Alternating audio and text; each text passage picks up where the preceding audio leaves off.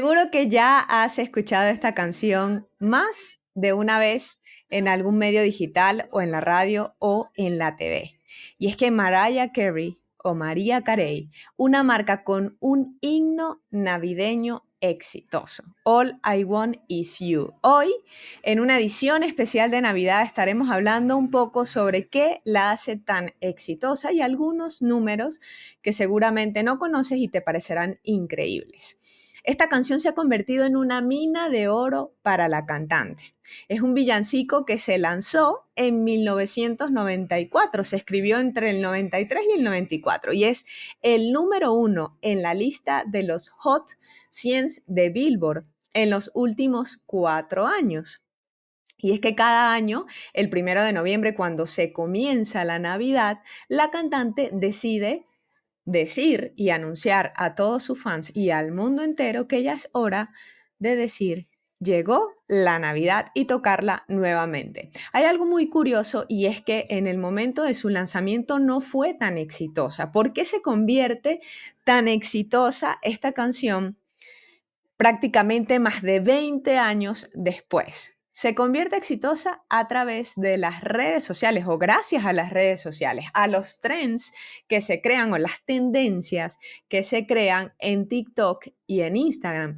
TikTok e Instagram son las redes sociales que junto a Facebook tienen el monopolio, tienen la mayor cantidad de usuarios a nivel mundial en el momento en el que ella la compone, nunca se imagina de que va a ser un gran éxito, pero hubo algo que ella hizo que la mayoría de los artistas no habían hecho en ese momento, y era lanzar una canción navideña en la cúspide o estando en la cima de su carrera, es decir, estaba siendo, eh, eh, tenía bastante fama y tenía un álbum súper exitoso en ese momento y por lo general hay una tendencia que los artistas lanzan canciones navideñas cuando ya está su carrera en descenso, por lo cual ella fue como contra la corriente prácticamente y decidió lanzar junto a su coautor, un señor del cual casi no se habla, Walter Afanasieff, y junto a Tommy Motola la visión también que Tommy Motola tenía en ese momento, quien era su esposo y, que, y, quien también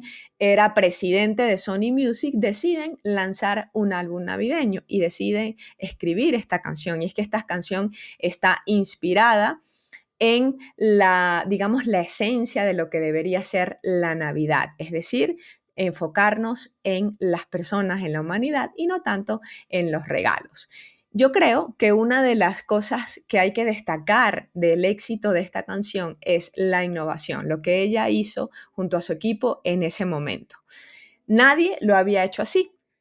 La letra, por, otro lado, la letra y la melodía son perfectas, son pegajosas. De hecho, esto ya se convirtió en un himno navideño desde el 2019 y ella ha facturado más de 60 millones de dólares con esta canción porque cada vez que se reproduce en alguna plataforma de streaming, como lo es Spotify o Apple Podcast, ella gana un centavo de dólar. Imagínate la cantidad de reproducciones que ha tenido. Más de 387 millones de reproducciones tuvo solamente en el 2019.